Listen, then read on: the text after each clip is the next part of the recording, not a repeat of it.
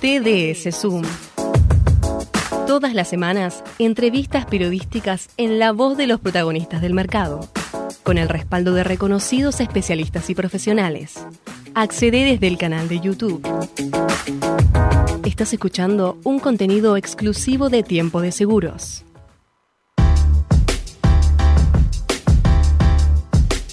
Nuevamente es un gusto estar en un TDS Zoom con todos ustedes. Hoy vamos a estar charlando con el ingeniero Tomás Furcade, director Conosur en Advanta Global y también presidente de LESA Screen Asociados. ¿Por qué motivo? Hace pocos días hubo un incendio en la fábrica Bimbo eh, y las autoridades de la misma han decidido no reconstruir lo dañado es una situación que, llamó la atención de este programa, lo compartimos con Tomás y dijimos, bueno, acá tenemos un tema para analizar qué pasa cuando alguien decide reconstruir y qué ocurre cuando no eh, va a hacerlo. Buenas tardes, Tomás, gracias por prestarte a esta entrevista con nosotros. Buenas tardes, Marcelo. Gracias a vos por, por ya todo tiempo de seguro, por, invitarnos. Siempre, la verdad que nos encanta hablar de todos estos temas con, con ustedes y además siempre tenemos después repercusión de comentarios, de consultas, así que buenísimo.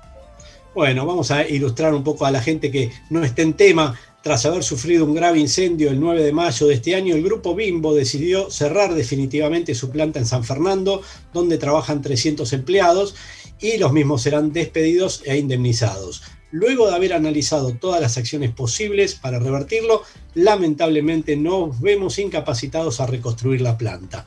Eh, Tomás, eh, en tu experiencia, ¿esto es frecuente que ocurra que hay un gran incendio, una planta que se destruye y el propietario decide no reconstruir, que ser indemnizado y seguir por otro camino?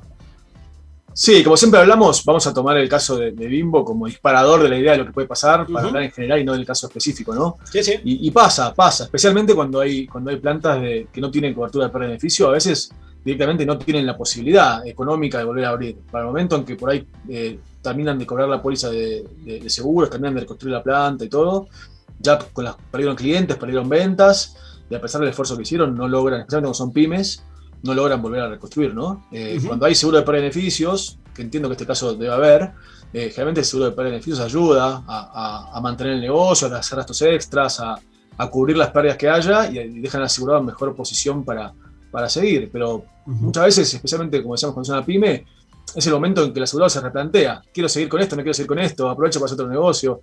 También en, incendios menores y parciales, a veces el asegurado termina reconstruyendo, pero en otro lugar, en otra, en otra ubicación, dentro de la misma planta, con otro layout. Entonces, es un momento que cuando el incendio es grande, los asegurados plantean para decir, bueno, ¿qué hago ahora? ¿no? Recordémosle a la audiencia cómo funciona la cláusula de seguro, cuando reconstruís y cuando no reconstruís. Bueno, la cláusula de reposición a nuevo es una cláusula muy importante porque cuando el asegurado tiene un siniestro, especialmente si afecta a edificios, no va a poder eh, reconstruir a valor depreciado. ¿no? Ponemos este es un edificio que cuesta 10 millones nuevo y 7 depreciado. Vos tenés un incendio, se destruye, por más que el edificio era viejo y costaba 7, no era nuevo, vos para, para volver a construirlo te que gastar 10. No puedes ir a comprar un edificio usado. A diferencia de los autos o algunas máquinas en equipo contratista que se pueden conseguir usadas, el edificio lo tenés que poner nuevo. Entonces, por más que alguien te diga, no, mira, tu pérdida fue 7 porque este edificio era viejo, vos necesitas 10 de algún lado para reconstruirlo. Entonces, la cláusula de reconstrucción a nuevo es súper súper importante en el seguro. Cada vez, por suerte, se da más en Argentina y, es, una, necesidad. Entonces, ahí viene la pregunta que, vos decías: es cómo actúan las cláusulas según reconstruya o no reconstruya. Eh, ahí es importante tener en cuenta que todas las cláusulas de reconstrucción a nuevo exigen que para pagar a nuevo el asegurado reconstruya. Si el asegurado decide no reconstruir, no le van a pagar a nuevo, le van a pagar igualmente el valor depreciado, por más que tenga, que tenga la cláusula. Eh, ahí hay distintas cláusulas, hay cláusulas que dan plazos, hay cláusulas que te dan un año, hay cláusulas que te dan dos, hay cláusulas que no te dan el plazo, pero te dicen que tenés que reconstruir. Eh, en general, las cláusulas dicen que la compañía va a ir desembolsando a medida que avanza el, el proyecto de reconstrucción, con lo cual te van a seguir la obra, el liquidador va a seguir la obra y te va a ir pagando, pero siempre está esta obligación de, reconstruir. Y si el asegurado decide no reconstruir, la compañía dice, bueno, todo bien, no reconstruya, yo te pago depreciado. Eh, ¿Por qué? Porque si no habría un enriquecimiento, ¿no? Porque realmente el edificio cuesta 10 reconstruirlo, pero valía 7, estaba ya viejo. Entonces, si yo los 10 me los guardo en el bolsillo, hay un enriquecimiento que la ley de seguros quiere, quiere evitar. Si yo los 10 los gasto, y bueno, tengo un edificio un poco más nuevo, pero no tengo un, enriquecimiento líquido, los 3 millones de diferencia. Entonces, por eso, tanto la ley de seguros como las pólizas piden que reconstruyan, ¿no? Para evitar ese, ese enriquecimiento y ese riesgo moral. Eh, Tomás, eh, vos como liquidador frente a un siniestro de estos, ¿en qué momento le pedís al asegurado que manifieste si va a reconstruir o no? Porque seguramente que ante una eventualidad así hay un tiempo donde la empresa se replantea, analiza posibilidades. ¿Cómo maneja un liquidador esa situación? de entrada se le explica al asegurado esto que estamos hablando, ¿no? De, que, de las consecuencias, de que si quiere cobrar a nuevo se le va a ir siguiendo y se va a monitorear que, que, reconstruya y se le puede ir pagando contra avance. A veces las compañías realmente siguen el avance, a veces van desembolsando igual y cuando ya se convencen de que se va a reconstruir, igual pagan antes. Las compañías quieren cerrar el siniestro, no quieren tener abierto, estar expuestos por aumentos, entonces a veces cierran antes, pero sí se le explica que se va a hacer un seguimiento de, que reconstruya. A partir de que se le explica, el asegurado tiene que tomar decisiones. El asegurado no tiene un, tiempo específico para reconstruir, como te digo, algunas cláusulas dan un año, otras dan dos, otras no dicen nada, entonces tiene tiempo para decidir. Sí se le explica que, que, si, en ese, que si él se demora y por la demora en, las decisiones hay un perjuicio, eso no se va a cubrir, ¿no? se va a tasar el daño el momento del siniestro y si él por demorarse, por esperar, tiene un perjuicio, va a tener que asumirlo, asumirlo él, entonces le conviene decidir eh, lo antes posible, ¿no? Más o menos rápido. Pero no tiene un tiempo en días que uno le diga, mira, tenés que decidir la semana que viene. El asegurado puede ir decidiendo y a los dos meses decir, mira, decidí no reconstruir, ah, bueno, te pago depreciado. O a los dos meses decir, decidir reconstruir, te pago nuevo, ahora si estos dos meses generan una demora, te pago nuevo lo que hubiese costado en el momento, ¿no? Pero no hay un tiempo en días. Puede, puede, puede decir tranquilo el asegurado. Aprovecho para preguntarte cómo juega el tema anticipos en estos casos, donde verificaste el siniestro, ves que es viable, tenés cobertura financiera, bueno, digamos, el siniestro se va a pagar. Eh, ¿Cómo juega el tema anticipos para que el asegurado comience a reconstruir o comience a remover el escombro, no sé, ¿cómo, cómo juega en la liquidación ese aspecto? Y bueno, ahí la, ley dice que si a los 30 días del siniestro eh, todavía no se, no se cerró el, monto, pero el siniestro ya está reconocido, ya está estimado, se tiene que pagar un 50% de anticipo. ¿no? Entonces eso es lo que, lo, que te dice, lo que te dice la ley, te dicen las pólizas, y a partir de ahí, cada, esa es la obligación de la compañía, a partir de esa obligación, cada caso se, trata en forma independiente. A veces la compañía quiere pagar más rápido por un tema comercial, y si yo vuelvo a pagar voy a quedar bien y pago un poco antes, o te paga más porcentaje, menos porcentaje. Depende mucho de la duda del monto del siniestro. Si yo tengo el monto del siniestro muy claro, puedo, puedo adelantar un poco más. Si todavía el monto del siniestro está más difuso, por ahí porque no sé la reconstrucción, pero por ahí porque no sé la prorrata, por ejemplo. ¿no? Entonces tengo que establecer la prorrata, y yo sé que te va a costar el edificio más o menos 10 millones, pero por ahí te termino pagando 3 porque tenés infraseguro, y hasta que no establezca el infraseguro, si te pago la mitad de los 5, de los 10, por ahí te pagué 5 y me pasé, entonces va a depender de la información disponible para estimar el siniestro. Dentro de eso, sí, en general se suele pagar el 50%, el, 50%, a veces un poco más y a veces un poco menos, pero un poco menos es porque realmente no tengo información para, para poder pagarlo tranquilo, ¿no? Vamos un poquito entonces ahora sí a la cláusula de pérdida de beneficios. ¿Cómo opera y qué sucede con ella cuando la decisión es no construir? Pongámosle que este asegurado tuviera una póliza de pérdida de beneficios, pero decide ahora no reconstruir. ¿Qué pasa con esa póliza de pérdida de beneficios? Bueno, para empezar, la mayoría de las pólizas de pérdida de beneficios eh, son muy claras que si el asegurado decide no reconstruir, no hay cobertura. Así de simple. Dice que el asegurado tiene que decidir reconstruir o reponer el bien o reparar el bien si es una, una, una rotura de máquina, por ejemplo, para que, haya, para que haya cobertura. Entonces, en principio, si no reconstruye, lo que pasa es que no hay cobertura. Esa es la, teoría, digamos, ¿no? Después uno otra vez va a analizar cada caso y va a ver por qué no reconstruye.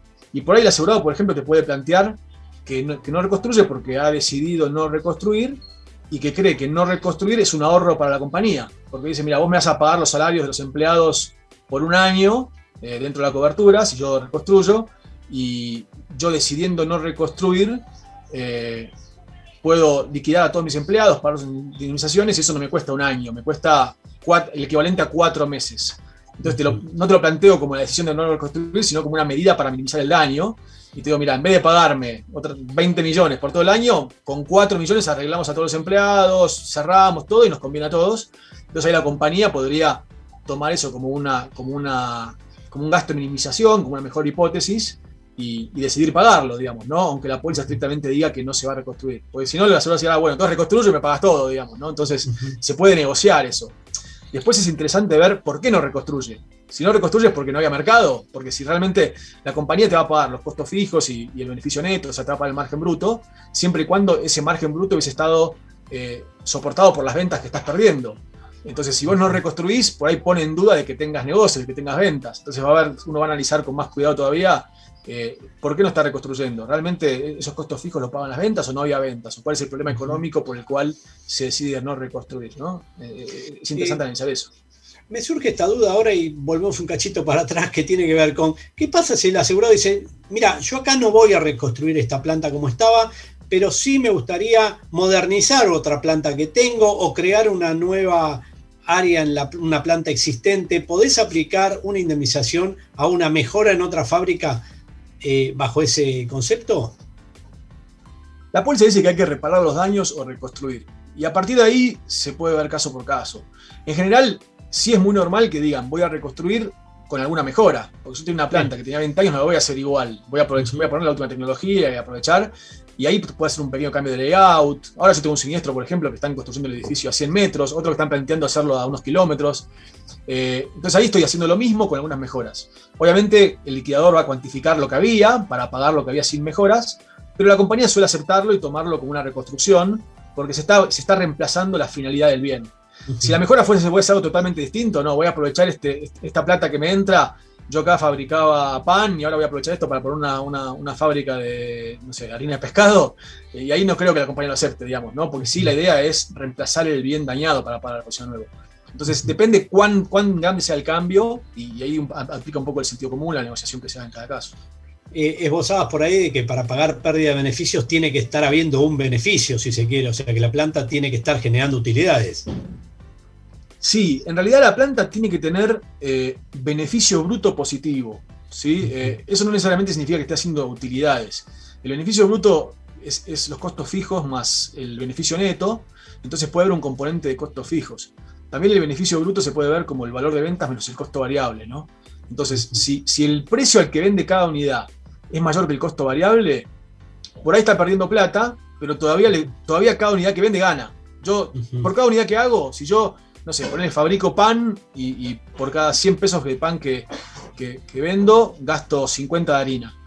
Por ahí yo igual estoy perdiendo porque tengo unos costos fijos altísimos, alquilo la planta, tengo mil empleados, y estoy en un punto de equilibrio en el cual estoy perdiendo plata, pero todavía por cada pan extra que vendo, yo saco 50 más. Después los costos fijos no los cubro, entonces estoy perdiendo, pero todavía me conviene más vender más pan y no menos. Mi problema no es un problema estructural de que gasto más de lo que cuesta la harina, sino es un problema de, volumen. Y yo tendría que tener un volumen para hacer, para hacer, eh, para ganar de un millón y estoy vendiendo 200 mil, por eso pierdo, pero todavía tengo un margen de contribución positivo sobre cada unidad.